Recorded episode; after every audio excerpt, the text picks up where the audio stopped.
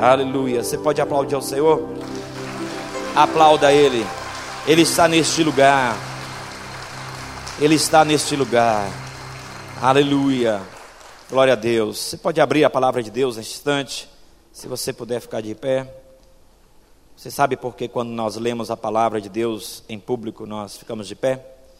Porque os reis, quando eles falavam no centro de convenções do palácio, ninguém ficava sentado, todos ficavam em pé.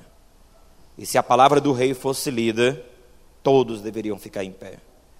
Então, essa palavra não é a palavra do pastor na denominação da igreja, é a palavra do Senhor. Diz assim, Neemias capítulo 1, Neemias capítulo 1. Nós vamos estudar esses dias sobre Neemias, esse personagem que muito me influenciou. Houve um tempo na minha vida que, sinceramente, eu pensei que eu estava esquizofrênico. Eu não sabia se eu era o Wellington ou se eu era Neemias. Então, mas depois eu cheguei à conclusão que eu era o Wellington e Neemias era Neemias. Mas eu fui grandemente influenciado por este homem aqui, grandemente. Ele guiou muito e guia até hoje muitos passos do meu ministério, este homem chamado Neemias. E nós vamos seguir neste mês de janeiro os passos que este homem deu para a reconstrução. Diz assim a palavra do Senhor: Palavra de Neemias, filho de Acálias, no mês de Quisleu, ou novembro a dezembro, no vigésimo ano, quando eu estava no, na cidade de Suzã, no palácio de Suzã. Anani, um dos meus irmãos, veio de Judá com mais alguns homens. Percorreram 1.280 quilômetros, uma viagem de dois meses, e foram dar uma notícia, porque Neemias perguntou. Perguntou-lhes pelos judeus que voltaram e os que sobreviveram ao cativeiro e a respeito de Jerusalém. É, Neemias queria saber sobre o seu povo. E eles me responderam: os que sobrevi, sobreviveram ao cativeiro estão passando grande aflição e vergonha lá na província. Os muros de Jerusalém foram derrubados, as portas da cidade estão queimadas, é deplorável. Depois de ouvir estas palavras, sentei-me, chorei, chorei amargamente. Um fardo foi colocado sobre a minha vida, uma dor do coração de Deus, e eu chorei. Eu lamentei, não por um momento, eu lamentei por alguns dias. Nós vamos saber que foram quatro meses que ele lamentou, chorou e orou e jejuou. E continuei a jejuar e orar perante o Deus do céu.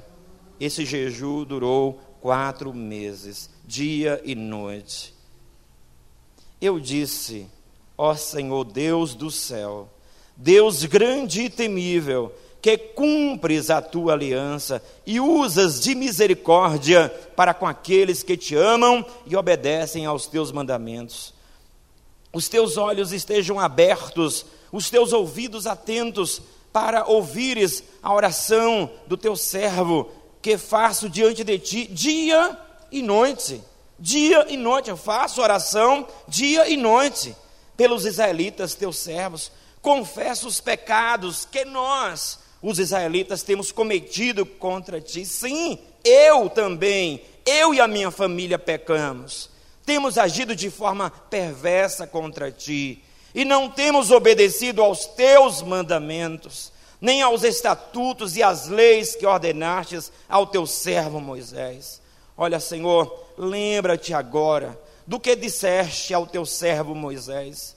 Se fordes infiéis, eu vos espalharei entre os outros povos. Mas se voltardes para mim e obedecerdes aos meus mandamentos e os praticardes, ainda que as, os vossos exilados estejam dispersos, pelos lugares mais distantes debaixo do céu, de lá os ajuntarei e os trarei para o lugar que escolhi para estabelecer o meu nome.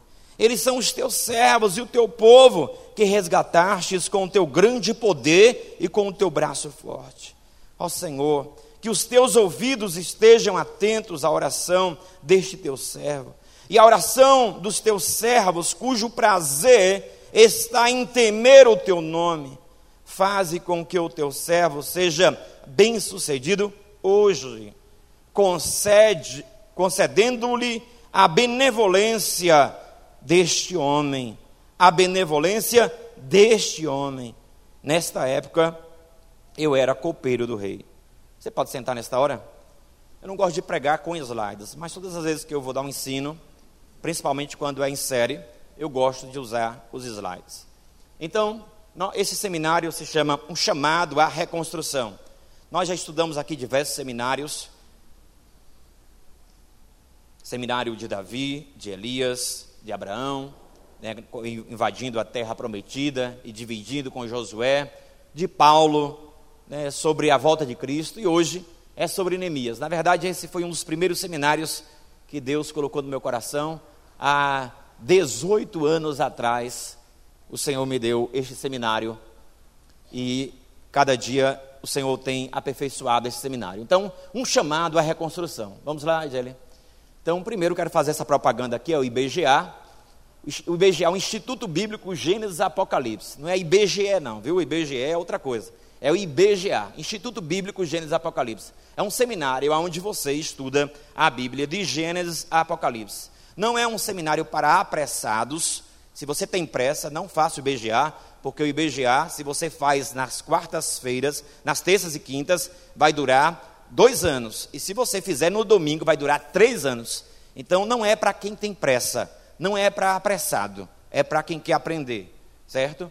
Então, vamos lá. Olha quantas turmas já foram. Em 2010 formamos turma, 2013, 2014, 2015, 2016. Né? Vamos formar agora a 2017, e assim vai. Vamos lá. Feita a propaganda, nós vamos agora para esse projeto, projeto Reconstruir. Então, este é o nome do projeto que Deus colocou no nome de Neemias. Reconstruir é começar. Reconstruir é começar de novo. Vamos lá, pode passar, Edilene. Então, iremos rastrear o caminho percorrido por Neemias na reconstrução dos muros. Pode passar, Edilene. Vamos percorrer esse caminho de Neemias, você vai ficar surpreso com este homem. Então, a base deste seminário está toda na vida de Neemias. Deus vai chamar este homem para reconstruir os muros de uma cidade. Naquela época, os muros de uma cidade era muito importante, porque as cidades desprotegidas era vergonha, porque os inimigos entravam e destruíam tudo. Então, a cidade que não tinha muralhas era uma cidade jogada ao desprezo. E Neemias, quando soube da situação do seu povo, embora o povo já tivesse reconstruído o templo, a cidade estava é, sem proteção, o povo estava com a moral muito baixa, o povo estava num estado deplorável, a cidade toda queimada, destruída, eles estavam ali habitando em ruínas. E Neemias sentiu isso no coração de ser chamado por Deus para essa grande reconstrução e ele vai levantar esses muros. O interessante é que quando você pensa nos muros levantados por Neemias, você pensa muitas vezes em uma fila de tijolos. Eu estive em Israel e estive em um local da cidade velha, porque Jerusalém já foi destruída 17 vezes e 18 vezes construída. Então, lá na cidade existe um, um monumento das ruínas do, do, dos muros de Neemias. E você tranquilamente passa um carro um carro, um carro normal, um carro comum, passa em cima do muro tranquilamente. Essa era a largura do muro que foi levantado. Então não é um muro de tijolos como você está pensando. Vamos lá. Então, para que você entenda, vamos olhar primeiro o olhar sobre aqueles dias. O que foi que aconteceu? A Bíblia fala, amados, que o reino de Deus, o povo de Israel, era um só. Povo de Israel, a nação de Israel. Mas eles começaram a pecar. E aí a Bíblia diz que por causa de um homem chamado Salomão, ele se corrompeu com mulheres estranhas, e isso vale para hoje também. Crente que é crente não tem relacionamento com pessoas que não têm o Senhor. É, um, é uma base bíblica, é um princípio da palavra do Senhor. E a palavra de Deus nos diz que, por causa do pecado de Salomão, Deus disse: Olha, Salomão, porque você pecou, eu vou rasgar o reino, mas não vou rasgar enquanto você está vivo, por amor que eu tenho ao teu pai por causa do teu pai eu não vou rasgar o reino. E quando Salomão morre, a Bíblia diz que Roboão chega no seu lugar e de repente o reino é rompido, porque Roboão, ele vai ouvir os mais jovens e ele coloca uma carga pesada sobre o povo e dez tribos do reino do norte se rebelam. Então aquelas dez tribos ficam com Jereboão, é um líder que vem lá do Egito e ele fica liderando o povo de Deus. aquela, aquela tribo de Israel. Então o reino foi dividido. O Senhor começou a falar ao reino do norte, e a Bíblia diz que durante todos os reis do reino do norte, nenhum serviu ao Senhor. E aí veio um tempo de castigo. Em 722, o povo foi levado para a Síria. E ali, aquele reino, o reino do norte, deixou de existir.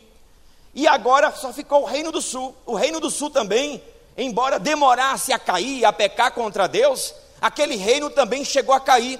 A Bíblia diz que Deus levantou principalmente o profeta Jeremias, o profeta Jeremias profetizou contra aquele reino, e aquele reino, durante 23 anos, Jeremias pregando, eles rejeitaram a palavra de Deus. E aí a Bíblia diz que Deus permitiu que Nabucodonosor, o rei da Babilônia, invadisse Jerusalém e deportasse todo o povo para o cativeiro da Babilônia. E Deus disse: o cativeiro durará 70 anos. Os falsos profetas diziam: não, não vai durar 70. Jeremias escreve uma carta para os cativos dizendo: não adianta orar, não adianta jejuar, não adianta, o tempo da oportunidade passou. Deus disse que o cativeiro, a escravidão é 70 anos e é 70 anos. Pode ficar por aí mesmo. Não tentem sonhar em sair daí, porque a palavra de Deus é verdadeira. Vocês só vão sair daí depois de 70 anos. E depois de 70 anos, a Bíblia diz que Deus levantou um homem chamado Ciro, rei da Pérsia. E aquele Ciro, Ciro, aquele rei, venceu Babilônia. Pode passar. E o que é que acontece?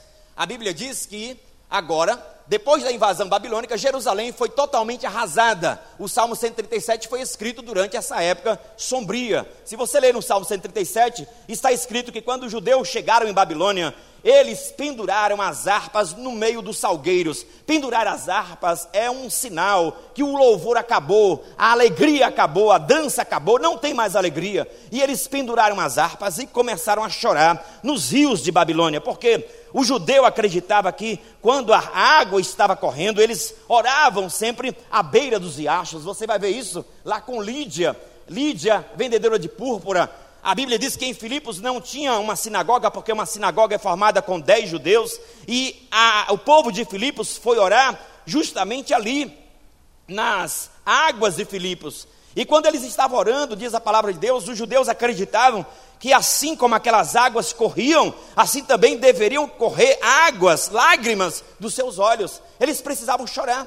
E os babilônicos chegavam ali para eles, presos, cativos, suas mulheres foram estupradas, seus filhos foram mortos, os jovens fortes foram levados escravos, as mães que amamentavam foram abandonadas na cidade. Jeremias disse que tinham mulheres que chegavam a colocar o seu filho no fogo para matar a sua fome. Tamanha era a miséria da cidade de Jerusalém. E esse povo agora preso, cativo. E Deus disse ali, isso tudo, isso tudo por causa da desobediência. Não adianta orar, não adianta jejuar. O castigo será 70 anos. E ali os babilônicos diziam, cante-nos canções. E eles diziam, como nós vamos cantar em terra estranha? Aí, mas a Bíblia diz que depois de 70 anos, Deus não esqueceu do seu povo. Foi o que ele fez. Houve um rei chamado Ciro, que enviou para todo o reino um decreto por escrito que dizia: Olha o que dizia o rei Ciro, o rei da Pérsia. Este homem, ele não conhecia nada de Deus, mas quando o reino medo-persa venceu os babilônicos, os estudiosos de Israel chegaram para o rei Ciro e disseram: Nós queremos falar com o senhor. Você quer falar o que comigo? Ele disse: Eu quero falar que essa vitória sua foi profetizada há 150 anos antes, o Senhor não era nem nascido, e está escrito que Deus ia te dar essa vitória. Aonde está escrito? Pegaram os escritos de Isaías e de Jeremias e mostraram que Deus já tinha falado profeticamente que ele iria vencer. E aí ele ficou entusiasmado, ele ficou cheio de fervor e disse: Olha, então eu faço um voto aqui. Quem estar aqui no cativeiro babilônico que é do povo de Israel, que queira ir embora, está livre.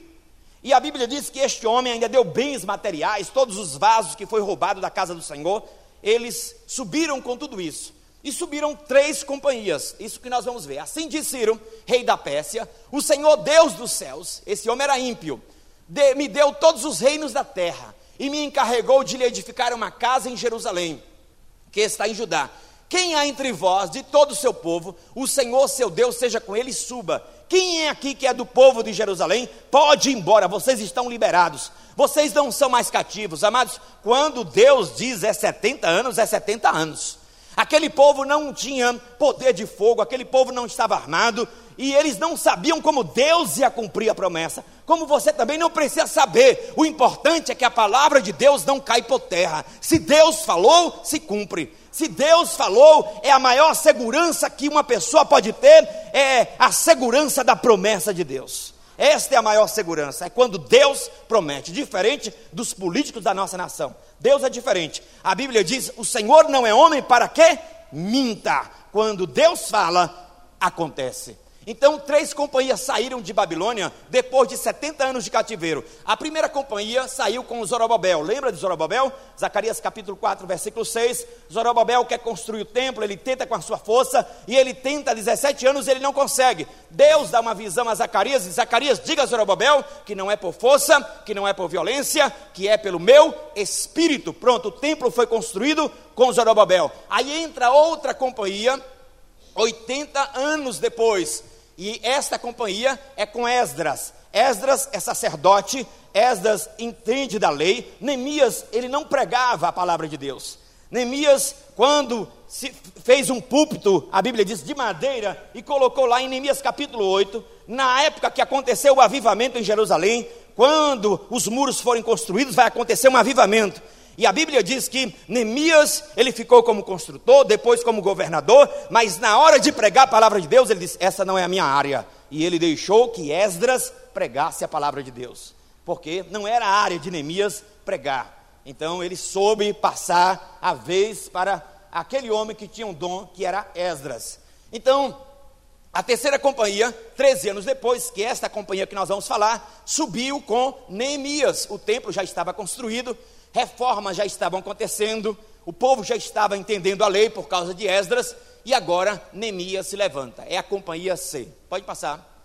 Isso tudo para nós entendermos. Então, quando o povo chega na cidade de Jerusalém, a cidade está em ruína, escombros, porque eles tentaram reconstruir, mas nas tentativas frustradas, o, os, os, inimigos não deixavam. A Bíblia fala sobre Sambalate, Tobias e Gesem e a companhia do Reino do Norte que é, estavam misturados ali que não deixava a obra ser concluída. Pode passar. E Neemias chega nesta hora. Então vamos conhecer este homem, este homem de oração. Vamos lá. Neemias, quem era ele? Quando e onde ele viveu? O que ele fazia? Pode passar. Palavras de Neemias, olha só, olha o que a Bíblia fala sobre ele ele já aparece adulto, ele não aparece criança, ele não aparece adolescente, ele já aparece adulto. Ele aparece longe, ele está lá na, no palácio de Suzã. Palavras de Neemias, filho de Acálias, no mês de Quisleu, que é novembro a dezembro, isto é, entre novembro e dezembro, no vigésimo ano do reinado de Artaxerxes, quando me encontrava na capital do império persa, Suzã, ou Suzã. Então perceba que ele só diz que ele é filho de Acalias e que ele é, ele está habitando em Suzã.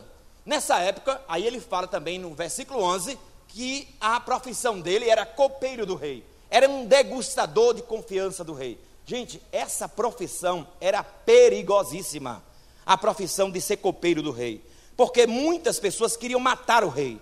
Então, o rei precisava de alguém de muita confiança. E Neemias ele não é peça, ele não é medo peça, ele é um judeu, mas um judeu de caráter, um homem de confiança, a ponto de galgar, de alcançar, de ser promovido a este cargo. O segundo homem ali para o rei, ele não era apenas um degustador, ele era também uma espécie de, uma espécie de guarda. Então ele comprava a comida do rei, a bebida do rei. Antes de o rei provar qualquer coisa, tinha que passar por Neemias. Porque se alguém tentasse envenenar o rei, quem morria era Neemias. Então, era de extremo perigo a profissão de Neemias. Mas ele estava ali, e a Bíblia diz que ele serviu muito bem a este rei. Ele estava lá, ele nasceu no cativeiro, os avós dele foram levados cativos, ele não conhece a cidade de Jerusalém. Pode passar. Essa é a profissão dele. Então, a mensagem de hoje, nós vamos começar com essa mensagem: oração como estilo de vida você vai ver que este homem, chamado Neemias, ele não fazia nada sem antes orar. Nos 13 capítulos do livro de Neemias, você vai encontrar nove orações deste homem. Nove orações. Ele era um modelo de oração. Então vamos repetir: oração como estilo de vida. Oração não como uma agenda no seu calendário, ah, eu tenho que orar segunda, segunda é o culto de intercessão. Não, não é uma agenda. Oração é estilo de vida, você tem que orar em todo o tempo, você tem que orar sempre. E nada daquela conversa de é, desprezar aquele momento que você separa para orar, dizendo, ah, a Bíblia diz orar sem cessar, fazendo tudo e orando. Não, tem que ter um tempo também separado, específico, para você orar ao Senhor, porque a Bíblia diz que Deus está no lugar secreto. A Bíblia diz: o teu pai que está em secreto te recompensará publicamente. Então, quando você for orar e você não sentir nada, continue orando, porque a oração não depende de sentimento. O Pai está no lugar secreto, é lá que você vai encontrar Ele. Ore ao Senhor, busque a Deus. Vamos lá. E Ele faz coisas impossíveis. Um modelo do líder que ora. A gente aprende a orar, a gente com gente que ora. A gente aprende a orar quando a gente anda com gente que ora. Então, se junte a pessoas que oram. Se junte a pessoas que oram. E você vai aprender a orar. Vamos lá. Anani, um de meus irmãos, veio de Judá. Presta atenção. Agora aqueles cativos, um grupo deles, companheiros de Neemias, inclusive um irmão dele, Anani, se desloca 1.280 quilômetros, sai de Jerusalém e vai encontrar-se com Neemias. Neemias, ele come a melhor comida, ele come a melhor bebida, a profissão dele é elevadíssima, ele ganha muito bem, ele come a melhor comida, ele come a comida do rei. Mas perceba o que acontece quando a notícia chega, ele mesmo que quer saber. Anani, um dos meus irmãos, veio de Judá com mais alguns homens, indaguei-lhes, perguntei-lhes pelos judeus que haviam voltado, os que sobrevieram ao cativeiro e a respeito de Jerusalém. Você sabe que tem perguntas de quem não quer saber. Tem pessoas que perguntam uma coisa a você, não quer saber nada. Às vezes quer te pegar. Não era assim os fariseus faziam com Jesus? Faziam perguntas e Jesus respondia a eles com o quê? Com outra pergunta. Por quê? Porque eles não queriam saber. São perguntas de quem não quer saber.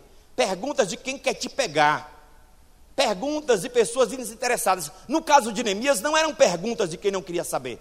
Ele queria saber o verdadeiro estado do seu povo. Como é que estão os que escaparam do cativeiro e aqueles que estão em Jerusalém? Eles me informaram. Olha a notícia, a notícia é triste, é rasteira, é desanimadora. Aqueles que sobreviveram, sobreviveram ao cativeiro e estão vivendo lá na província, passam por grande tribulação, privação e miséria. Aí você acha que esse homem, ele fez o quê? Neemias, ele era um homem sensível. Neemias, ele se importava com o que Deus se importa. Presta atenção. Quando você se importa com o que Deus se importa, é impossível você ficar só orando. Vai chegar um momento que Deus vai levantar você para ir. Porque Deus, quando Neemias, ele entrou nesse processo, ele não sabia o que ia acontecer. Mas ele se importava. Aquele homem, ele não era sacerdote, não era profeta. Ele tinha sua profissão lá de copeiro. Mas Deus viu no coração deste homem sensibilidade com aquilo que Deus se importa. E naquele momento que ele ouviu a miséria, a dor do coração de Deus foi sentida por ele. Ele disse: Não, esta é a vergonha do meu povo, esta é uma vergonha para a glória do meu Deus. O que dirão as outras nações quando ver o templo, o lugar de adoração, Jerusalém destruída? Ele se importou com a glória de Deus. E a Bíblia diz que qual foi a reação dele? Tendo ouvido este relato, ele não murmurou, ele não reclamou, ele não buscou outras providências. A primeira coisa, assentei-me e chorei amargamente. Chorei amargamente. Esse choro amargo é um fardo, é um compartilhar da dor de Deus. Quando Deus coloca a dor dele no nosso coração, para que a gente possa interceder. Jesus, quando ele chegava na cidade de Jerusalém, ele olhava para a cidade de Jerusalém e ele chorava, e ele dizia: Jerusalém, Jerusalém, quantas vezes quis eu ajuntar a vós como uma galinha ajunta os seus pintinhos, e vocês não quiseram? Jeremias também chorava. Então o choro faz parte, o ministério das lágrimas faz parte. Nós precisamos ter também reuniões molhadas. Nós precisamos chorar, chorar.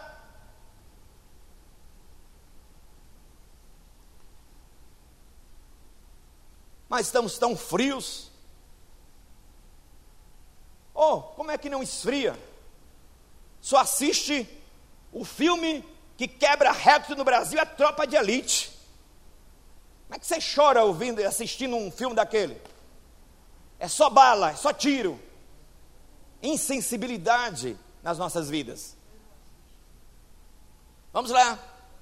Ele se assentou, orou, chorou, ele jejuou. É algo que a igreja tem esquecido: jejum. E a Bíblia diz que ele comia a melhor comida e bebia a melhor bebida. E ele ficou quatro meses, do mês de Quisleu ao mês de Nisan, jejuando.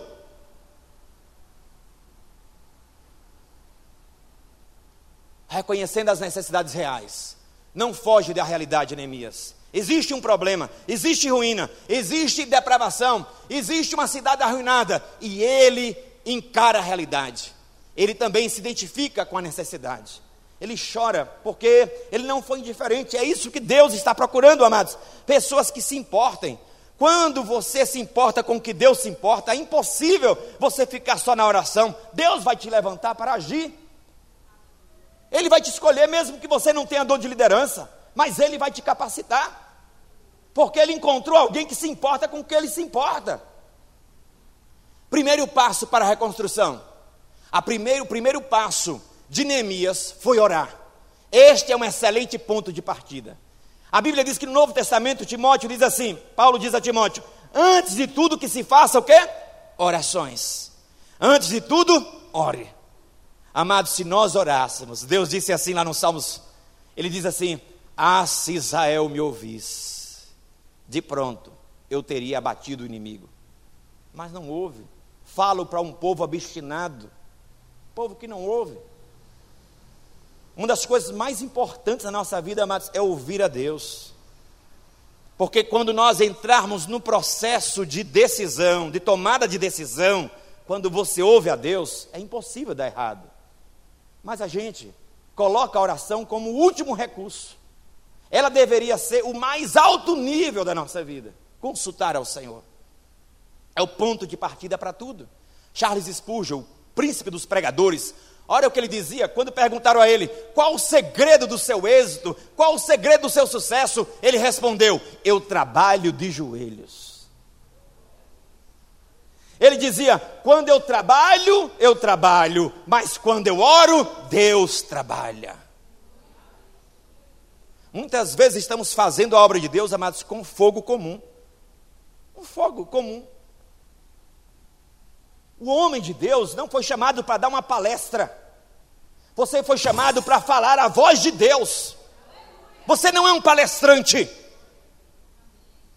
Como um homem comum aí de uma empresa, ele vai dar uma palestra.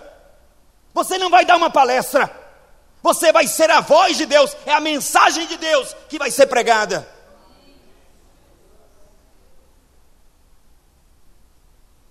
Vamos lá.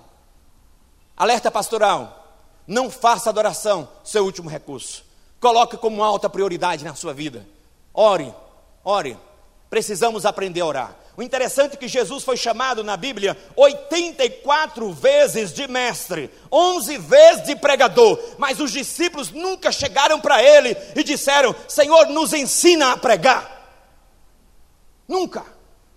Eles nunca chegaram e disseram: Senhor, nos ensina a ensinar. Nunca.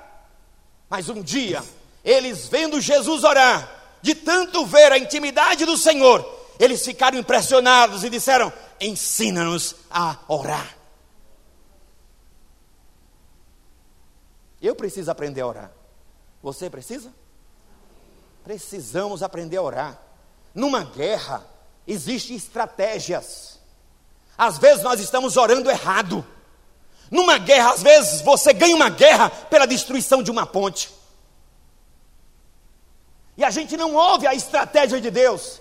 Deus dizendo, não é por aí. Quando Davi tentou invadir Jerusalém, muita gente já tinha tentado desde a época de Josué, ninguém conseguia. Mas aí Davi disse: é pelo túnel. Às vezes a guerra se ganha por um detalhe. E a oração, quando você entra no pleito com Deus, às vezes é um detalhe. Senhor, me ensina a orar me ensina a orar, me ensina a atacar o ponto correto. vai interceder, Senhor, pelo que o Senhor quer que eu interceda. Tempo para orar. Neemias dizia que antes de fazer qualquer outra coisa, deveríamos buscar tempo para orar. Mas nós não temos tempo, né? Afinal de contas, nós somos muito bons no que fazemos. Sabemos fazer as coisas muito bem. Para que orar? Orar para quê? Nós não temos tempo. Nós temos tempo é para as redes sociais. Nós temos tempo é para falar das pessoas, falar mal. Para isso nós temos tempo. Mas tempo para orar? Não. Orar não. Pastor está fazendo o quê? Orando. Chama ele aí.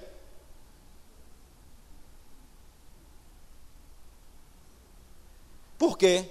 Porque para você orar é não fazer nada.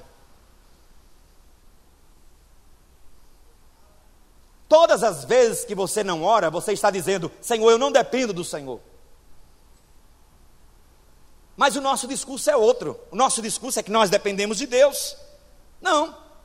Quando nós não oramos, nós estamos dizendo que nós não dependemos dele. Nós estamos dizendo que nós sabemos fazer, que somos dependentes. Somos autossuficientes. Por que devemos orar? Porque isso mostra que dependemos de Deus. Você pode repetir? Porque isto mostra que dependemos de Deus. Você vai tomar uma decisão? Ore. Você vai fazer qualquer coisa? Ore. É um sinal que você está dizendo, Senhor, Senhor Deus, eu não tenho controle de nada, o controle é do Senhor, por isso eu busco a tua presença, porque alivia a carga. A oração alivia a carga, gente? Alivia? Neemias murmurou? Não, ele foi orar, porque quando você ora, alivia a carga. Porque libera o poder do Senhor. Não existe poder de Deus sem oração. É mentira. Eu ministrei algum tempo sem o poder de Deus, sem saber, sincero, fazendo a obra de Deus, na força do caráter. E um dia o Senhor disse para mim: Wellington, caráter não é unção, você perdeu a minha unção. No muito ativismo, nas muitas coisas do ministério, você tinha tempo mais para o povo do que para mim. Para você ter um encontro com o povo, primeiro você precisa ter uma audiência comigo.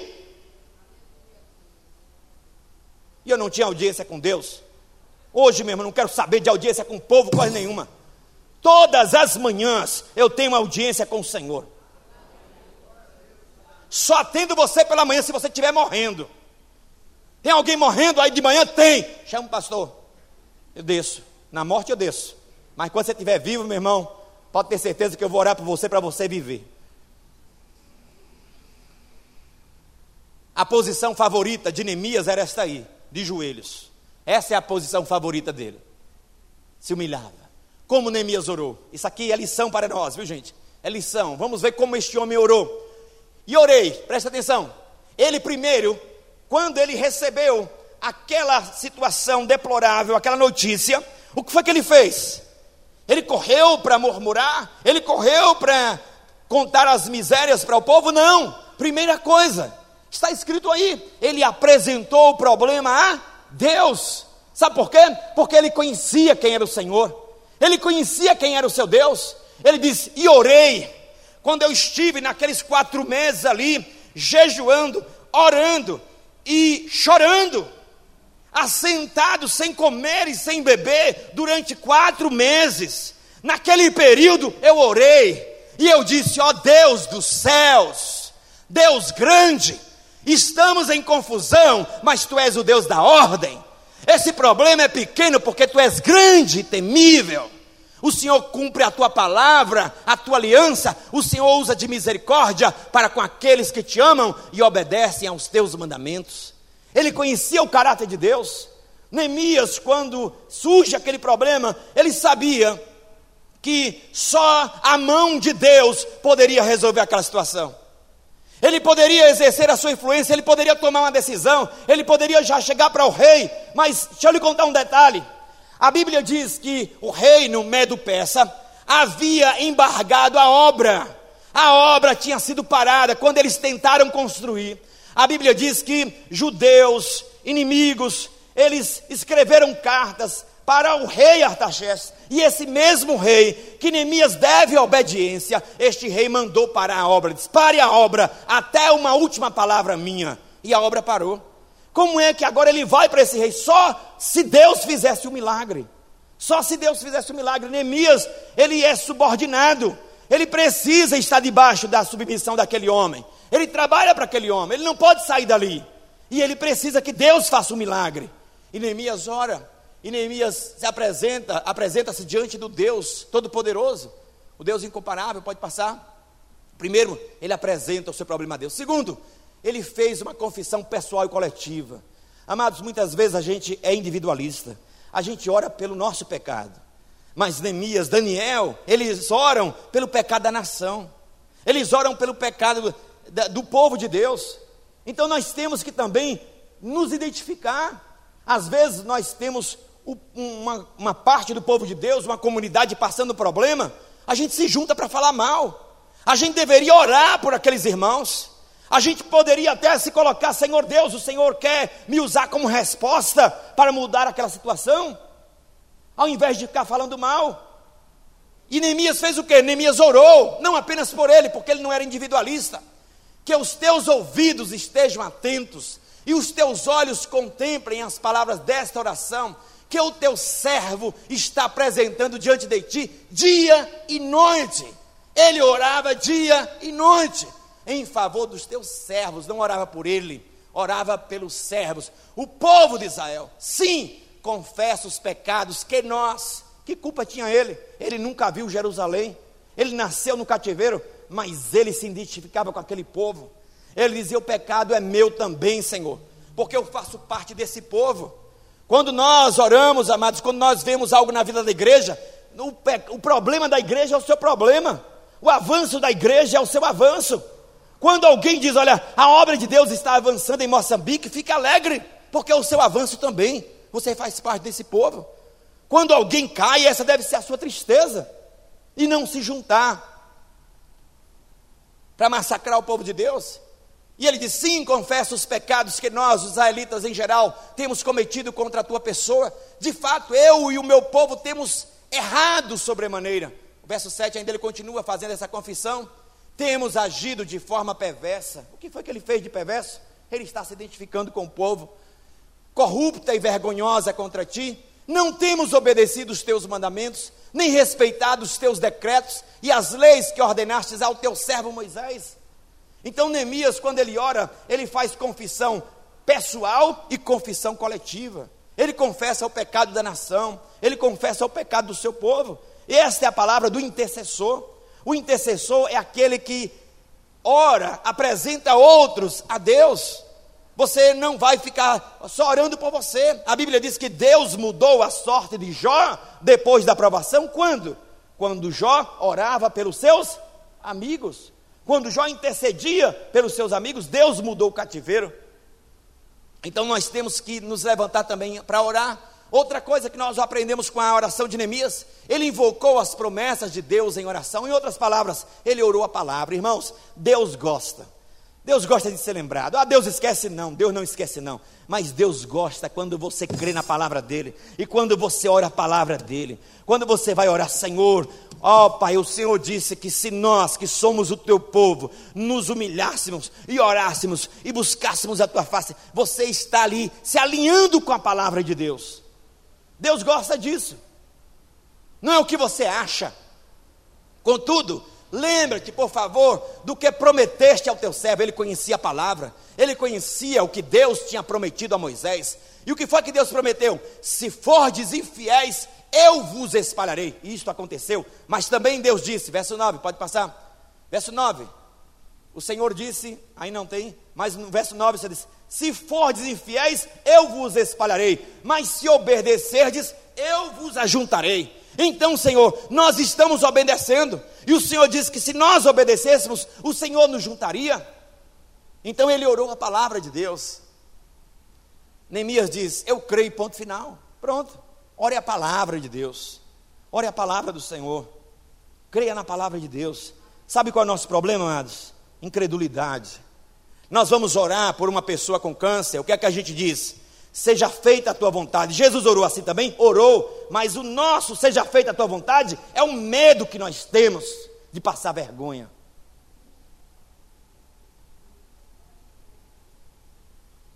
Aí a gente diz que não, é porque é que seja feita a vontade de Deus. Não, é a tua incredulidade. Esse Deus pequeno que não pode curar um câncer.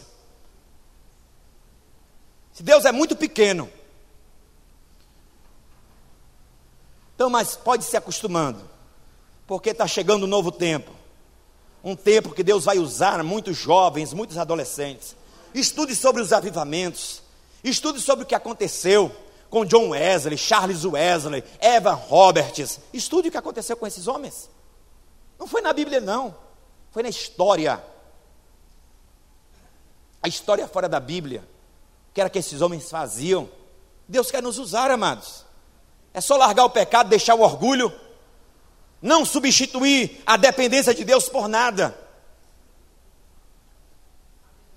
Olha só, o que Rick Warren disse, o pastor Rick Warren falou: a oração consiste em tomar posse da palavra de Deus. Eu tomo posse da palavra de Deus. Deus disse a Jeremias: Você é o meu profeta. Ele disse: Eu quem sou eu? Eu não passo de uma criança. Deus disse: Cale a sua boca. Quer que Deus estava dizendo? eu estou dizendo que você é o meu profeta, então concorde comigo, abra tua boca e diga: sim, Senhor, eu sou o teu profeta. Deus disse a uma virgem, Deus bagunçou a vida de uma menina. Deus chegou numa cidade e bagunçou a vida de uma menina. A menina servia a Deus. E aí o espírito do anjo do Senhor chega e diz assim: Maria, tu vai ficar grávida. E nesta gravidez não tem relação sexual você vai ficar grávida do Espírito de Deus. E o ente que vai nascer de ti é, será o Salvador do mundo. Maria não gaguejou, Maria não botou desculpa, Maria não resistiu. Maria se dobrou e disse: Eis aqui a serva do Senhor, faça-se em mim segundo a tua vontade. É isso que o Senhor quer. Isso é um exemplo de mulher que crê na palavra de Deus. Os problemas é que a gente duvida. Outra coisa, ele foi específico em sua oração. Eu creio que nesses quatro meses que Neemias está orando, buscando a Deus, chegou um momento que foi esse momento aí, aonde Deus deu a estratégia correta para ele orar. Orar a oração correta, a oração certa, a oração chave. E ele orou. Ele orou específico. Como foi que ele orou? Está escrito. Ele dependia só aqui de tudo, ele dependia da bênção de um homem. Mas para que este homem liberasse ele, era necessário a mão de Deus. Ele precisava de que ele trabalhava para o copeiro. E agora este homem não está orando apenas, ele já está sendo chamado para ir. Ele orou, ele se importou e Deus colocou um chamado na vida dele. E ele disse: Mas para que eu vá, para que eu possa ir, eu só dependo que esse homem me libere. Mas como ele vai me liberar? Se foi ele que embargou a obra, Aí o Senhor disse: então ore em favor dele, ore especificamente, não fique com as suas orações generalizadas. Quando a gente vai confessar pecado, Senhor, me perdoa pela multidão de pecado. Não consigo entender crente com multidão de pecado. Pecado tem nome, chama o nome do pecado, fala o nome do pecado, seja específico com Deus. E aí ele diz: Ah, Yahvé, esse é o nome do Senhor na Bíblia, Yahvé. Ah, Yahvé, eu te rogo Deixa teu ouvido alcançar o clamor deste teu humilde servo. Atende à oração dos teus servos. Não é só ele que está orando, não. É a companhia que chegou lá, está orando com ele. Cujo prazer, o grupo aqui todo, você sabe, Senhor, o nosso prazer é amar e respeitar o teu nome. Aí, olha a oração específica. Faz com que o teu servo encontre favor encontre compaixão nos olhos do homem, a quem levarei meu pleito, minha causa. Eu vou apresentar um pleito, uma causa, e eu quero graça diante deste homem. Ele está orando especificamente, ele está dizendo: Senhor, o rei está vindo aí, porque o palácio que ele, ele trabalhava era um palácio de férias, e Artaxerxes não estava no palácio, e ele soube que o rei viria, então ele iria apresentar o seu pedido para o rei, mas como pedia um rei, se o próprio rei foi que embargou a obra em Jerusalém? Então ele disse: Senhor, eu vou me encontrar com este homem, ele está sobre a minha vida, ele é o meu líder. Por favor, Senhor, abre o coração dele, trata o coração dele, concede-me favor diante dele. Foi assim que ele orou. Pode passar. Olha só, Charles Swindle, pregador americano, ele diz o seguinte: a oração ilumina a minha visão. Então a oração, ela faz você olhar sobre um novo prisma, sobre a lente de Deus. Quando você ora, você olha com os olhos de Deus. Você já foi visitar alguém doente? E quando você foi lá, pensando que ia levar uma palavra de consolo, você saiu consolado? E você diz assim: Meu Deus, como é que uma pessoa suporta tudo isso? Se fosse você também suportaria. Sabe por que você não suporta? Porque você não está passando. Mas no dia que você tiver necessidade, se você passar por qualquer situação, Deus dá graça.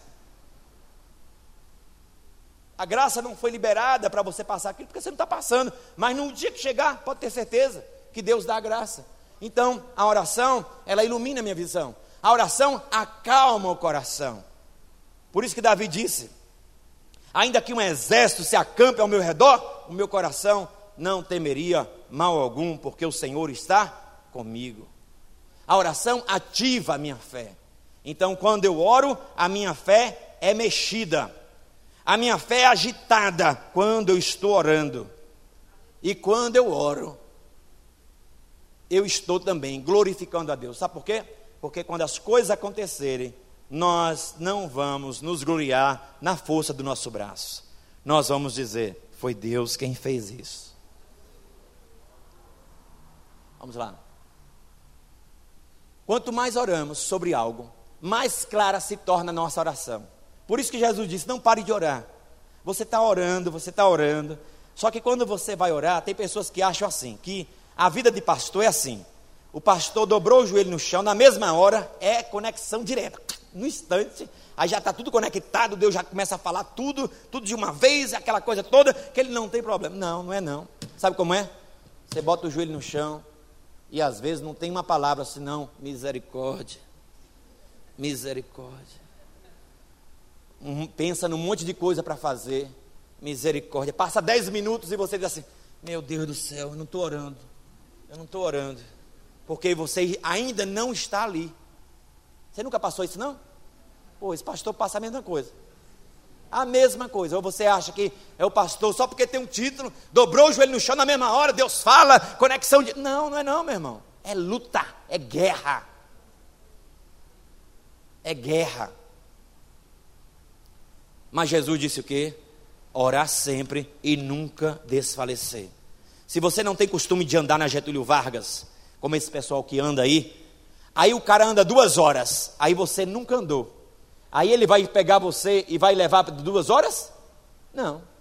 Vai levar você 20 minutos. Aí amanhã leva você mais 20 minutos. Depois leva 20 minutos. Depois, na outra semana, 30 minutos. Depois de um mês, 40 minutos. Depois de dois, três meses, olha você andando duas horas. É assim. Mas comece Tem uma irmãzinha aqui da igreja que ela disse assim: Pastor, eu te odiava. Aí eu disse: Por quê, irmã? Ela disse: Pastor, porque eu era tão apaixonado pelas minhas novelas. E o senhor, toda a pregação batia nas novelas, novela, novela, novela. Pastor chato, pastor enjoado. Aí ela me deu um abraço e disse: Pastor, mas hoje eu amo tanto o senhor. Eu não sabia, pastor, que eu perdi tanto tempo. Como a noite é longa. Disse, ah, graças a Deus, vale a pena pregar contra a novela. Eu vou continuar pregando. Se você assiste novela, você está numa faculdade de Satanás para destruir a sua casa, a sua família e a sua vida.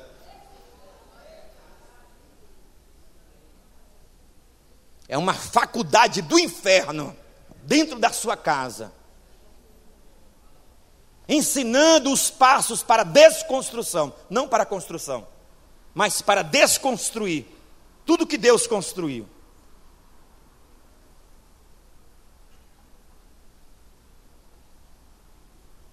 Estava pregando em Salvador, fui falar das novelas, um diácono se levantou e disse: Pastor, eu era tão viciado em novela, o diácono, eu era tão viciado em novela, pastor, que tinha um dia que eu tenho que vir aqui para o culto na semana, e o que era que eu fazia? Como não dava tempo quando o culto terminava e eu precisava assistir a novela das oito, que não é oito mais, eu precisava assistir a novela, o que era que eu fazia?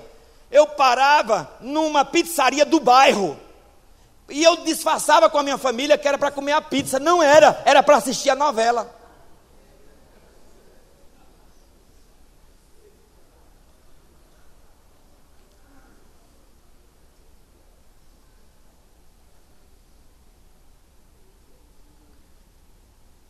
Deus pergunta durante é, é, Deus pergunta sete vezes na Bíblia o que é que você está vendo.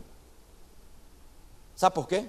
Porque o que está diante dos teus olhos te afeta. Para o bem ou para o mal. Mas é impossível você estar ali o tempo inteiro e aquilo não te afetar. É impossível. Estou querendo um abraço de outra irmã. Chamados a fazer diferença. Vamos lá. Zona de conforto e a zona de conflito. Gente, quem quer fazer a vontade de Deus não tem conforto. Quando a gente fala de avivamento, a gente fica pensando o seguinte: olha, gente, avivamento é comparado a um terremoto, a um furacão. Você acha que quando vem um avivamento tudo fica em ordem? Não, bagunça um monte de coisa que é a nossa ordem, a nossa ordem. Se você estudar sobre o avivamento no país de Gales, sabe o que acontecia? O culto virava às noites, o povo deixava o bar, o, o futebol acabou. As pessoas não tinham mais futebol, porque os jogadores abandonavam os campos e iam assistir um homem pregando. Sabe que idade o homem tinha? 27 anos de idade. Pessoas do mundo inteiro foram ao país de Gales para ver aquele avivamento em 1904. Sabe o que acontecia? Quando chegavam lá, não tinham sinédrio. Não eram os pastores, os doutores, eram as crianças, os adolescentes e os jovens que lideravam o mover de Deus. Os bares eram fechados, pessoas iam para o culto sem ter culto, não tinha culto, e as pessoas saíam e vinham para a igreja. 100 mil pessoas, 80 mil pessoas. Agora, sabe o que Eva Roberts, aquele que liderou este avivamento, sabe o que ele fazia? Ele se escondia, ele não dava entrevista, ele não aparecia para a imprensa, sempre nas escondidas. Os grandes teólogos chegavam lá e diziam: Eu trocava todo o meu conhecimento por um pouquinho do senso da presença de Deus neste lugar. E aquelas pessoas que se convertiam no avivamento eram pessoas convertidas de verdade. Porque avivamento não é obra humana, é obra de Deus. É Deus trazendo vida àquela igreja que está morna, aquela igreja que está morrendo. E as pessoas caladas dizendo: Deus está neste lugar. Agora é impossível uma onda vir para também não ter bagunça, vai ter bagunça mesmo. Tem porque a tua ordem não é a de Deus. Tem pessoas que chegam no culto, aí eles querem ouvir uma palavra. Então, se o pastor não abrir a Bíblia e pregar, não teve palavra. Se o pastor pregar sem abrir a Bíblia, o pastor não pregou hoje. Será o que a gente precisa de mais um sermão? Você não precisa de mais um sermão, não. Você precisa viver a palavra de Deus.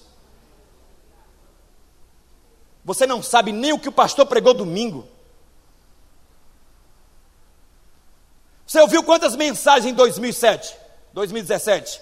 Se eu te perguntar, fale três mensagens que você ouviu em 2000, você não sabe. Então, nós não estamos precisando de mensagem.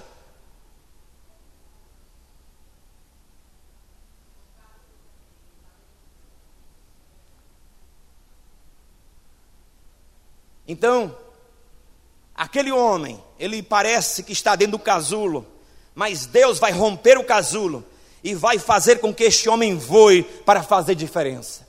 E ele parece dentro desse casulo que é o palácio de Suzã, mas vai romper o casulo e ele vai para a grande obra, porque ele age dirigido na oração. Presta atenção. Quanto tempo Neemias orou? Por favor, abra a palavra de Deus nesta hora. Neemias capítulo Neemias capítulo 2, já estou concluindo. Lembrando que estamos no seminário, então, sempre o tempinho, porque nós vamos acabar todo o livro de Neemias. Então, preciso de um tempo mais.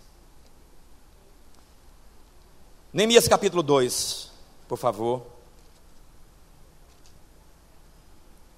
Preste atenção. Quanto tempo Neemias orou? Quatro meses. Olha só, a oração é amiga do tempo. A gente ora, mas não tem paciência, não sabe esperar. Espera, mas espera murmurando, espera reclamando. Preste atenção. Ele começou a orar de novembro para dezembro. Agora aqui é março para abril, mês de Nisan. Quatro meses, portanto. E a Bíblia fala que no mês de Nisan, no vigésimo ano do rei Artaxerxes, quando eu estava servindo o vinho, porque ele era o copeiro, dei ao rei. Nunca antes eu tinha estado triste na sua presença, porque nenhum servo poderia apresentar-se triste na presença do rei. Ele ia ser preso. O rei poderia desconfiar que ele estava tramando algo na comida dele, na bebida dele. Então o servo não podia se apresentar triste. Mas a, a, a estratégia que Deus deu para Neemias foi: se apresente triste na presença do rei. E o rei me perguntou: por que o teu rosto está triste? Se não estás doente? Isto só pode ser tristeza do coração. Então, tive muito medo. Não é porque você está fazendo o que Deus mandou fazer que você sempre vai ser cheio de coragem. Muitas vezes, mesmo fazendo o que Deus mandou fazer, você vai ter medo. E a Bíblia diz: Eu tive medo sobremaneira. Ele tremeu quando o rei disse: Por que você está triste? Porque ninguém poderia se apresentar triste na presença do rei. E a Bíblia diz que Neemias, o que foi que ele fez? E disse ao rei: Que o rei viva para sempre. Como o meu rosto não estaria triste se a cidade em que está o sepulcro, o sepulcro, dos meus pais está devastada e as suas portas foram destruídas pelo fogo? Então o rei me perguntou: O que estás me pedindo? Olha só, Deus está movendo o coração do rei. A Bíblia diz que o coração do rei é como um ribeiro na mão do Senhor, que ele desvia para onde ele quiser. E a Bíblia diz que este homem, agora, Deus coloca no coração deste homem para perguntar a Neemias: O que é que você me pede? Nesta hora, versículo 4, o que foi que ele fez? Eu orei ao Deus do céu. Olha, uma oração flecha, uma oração relâmpago. Naquele momento, quando ele se apresenta triste, ele está do lado da rainha, o rei está do lado da rainha. E aí o rei disse: Por que você está triste? A tristeza não é de rosto, a tristeza é de coração. Ele disse: Como não estaria triste os meus, os, o meu rosto, o meu coração, se a cidade dos meus pais está destruída, os sepulcros dos meus pais? Eu quero ir lá. Veja que ele não diz o nome da cidade. E aí ele diz: Eu orei ao Deus do céu, porque era a oportunidade, não podia passar. E disse ao rei: Se for do teu agrado, e se o teu servo puder contar com a sua benevolência, peço que me deixes ir ajudar a cidade do sepulcro de meus pais, para que eu a reconstrua. Então o rei, tendo a rainha sentada ao seu lado, me perguntou: Quanto tempo durará a sua viagem? Se fosse uma pessoa malquista, dizia: Tu já vai tarde. Mas ele quer saber: vai demorar? Quando voltarás? Depois de informá-lo sobre a duração da viagem, ele concordou em me deixar ir. Ele concordou. Deus abriu o coração do rei. Eu também disse ao rei: se for do teu agrado, que me providencie cartas para os governadores do território, a oeste do Eufrates, para que me deixe passar e assim eu possa chegar a ajudar, para que ninguém me impeça quando eu passar nas cidades. Eu tenho carta, eu tenho liberação do Senhor, eu tenho ordens. Que me seja dada também uma carta para Azaf, guarda da floresta do rei, a fim de que ele me dê madeira para as vigas das portas da fortaleza, que fica junto ao templo, e para os muros da cidade, e também para a casa que irei ocupar, graças à mão benevolente de Deus que estava sobre mim, o rei atendeu os meus pedidos. A Bíblia diz que Neemias, depois de tudo, depois que o rei concede para ele, depois que o rei libera, você pode ir. E ele diz: Olha, se eu posso ir, então me dá autorização, porque alguém pode pensar que eu estou me levantando contra a sua autoridade de me dar cartas. Ele disse: Eu te dou cartas. O que é que você quer mais? Eu quero madeira. O senhor tem uma floresta perto de Jerusalém. O líder da floresta é Azaf. Eu quero que o senhor libere madeira para que nós possamos fazer as portas e as vigas da cidade. Ele disse: Está liberado. E outra coisa, eu vou mandar uma comitiva com você. Quando tudo foi liberado, Neemias disse: O rei fez isto, por quê? Porque a boa mão do meu Deus estava sobre mim. Ele não deu glória ao rei, ele não deu glória ao homem, ele deu glória a Deus. Olhe, se o favor de Deus não estiver na tua vida, tu pode ter talento, tu pode ter conhecimento, tu pode ter tudo, tu não vai para lugar nenhum. Se o favor de Deus, se a bênção, você já ouviu na palavra desgraçado? Desgraçado é sem a graça de Deus, sem um favor de Deus. Você não vai para lugar nenhum. Mas quando a mão de Deus está sobre a sua vida, tinha uma menina aqui na igreja, pastor Daniel Regis estava pregando, e o pastor Daniel Regis pregando, profetizou para essa menina. Ela recebeu naquela hora aquela palavra. E aí, ela teve um sonho. No sonho dela, ela sonhava com muito sal, muito sal, muito sal. E essa jovem, ela ia para o trabalho, o sapato quebrava, passava homens de carro querendo dar carona para ela. E ela disse: Não, ela fez um compromisso com Deus. Não, não quero. Ela morava num cubículozinho. E ela disse: Senhor, até quando? Até quando eu vou ficar nesse cubículo? E ela orando. E aí ela teve um sonho com muito sal. Muito sal. Pastor Daniel Rezes pregando, profetizou, ela recebeu aquela palavra.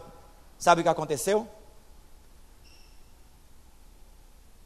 A profecia dizia que Deus ia tirar ela daqui, ia promovê-la.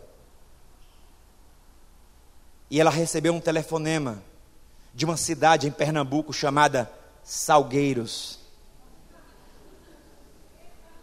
E ela saiu do emprego dela e foi chamada para trabalhar na transposição do Rio São Francisco, ganhando tudo livre, tudo livre, comida, casa, carro, tudo pelo governo, ganhando 10 mil reais. Quando ela recebeu o primeiro salário, ela foi na cidade de Salgueiro, numa igreja muito pequenininha. E ela pegou e preencheu um cheque de 10 mil reais e botou como oferta. Antes de terminar o culto, a tesoureira desesperada: Minha irmã, minha irmã, chega aqui, por favor, alguma coisa está errada. Olha só, esse cheque aqui está errado. Está errado por quê, minha irmã? Aqui é 10 mil reais. É 10 mil reais, irmão. Estou dando 10 mil reais. Foi Deus que me deu e mandou dar. Quando a mão de Deus está sobre a tua vida, e aí as pessoas diziam: Como você chegou aqui? Como você lidera a gente? Se nós temos mais preparo do que você, ela disse: Olha, não questione comigo, questione com Deus. Foi Deus que me colocou aqui. Deus continua abrindo portas. Deus abriu portas. Mas a oração é amiga do tempo. Você não pode arrebentar a porta. Você precisa colocar o seu alvo, o seu objetivo diante de Deus, porque Deus faz o impossível. Este homem tinha mandado embargar a obra e ele mesmo agora está liberando. Este ele mesmo está provendo os recursos, porque a mão de Deus estava aí. Deus quer fazer o impossível.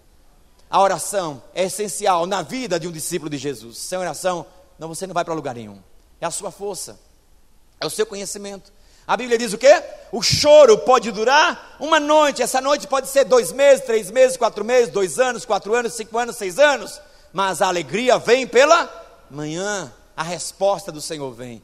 E aí ele recebe as cartas de autorização do rei para viajar 1.280 quilômetros. Esta viagem vai durar dois meses. Ele acompanhado com a sua cavalaria para chegar àquela cidade em ruínas. Neemias e seus companheiros fizeram a longa viagem de Suzã a Jerusalém. 1.280 quilômetros, lembrando que naquela época nós não andávamos a 120 por hora. Pode passar.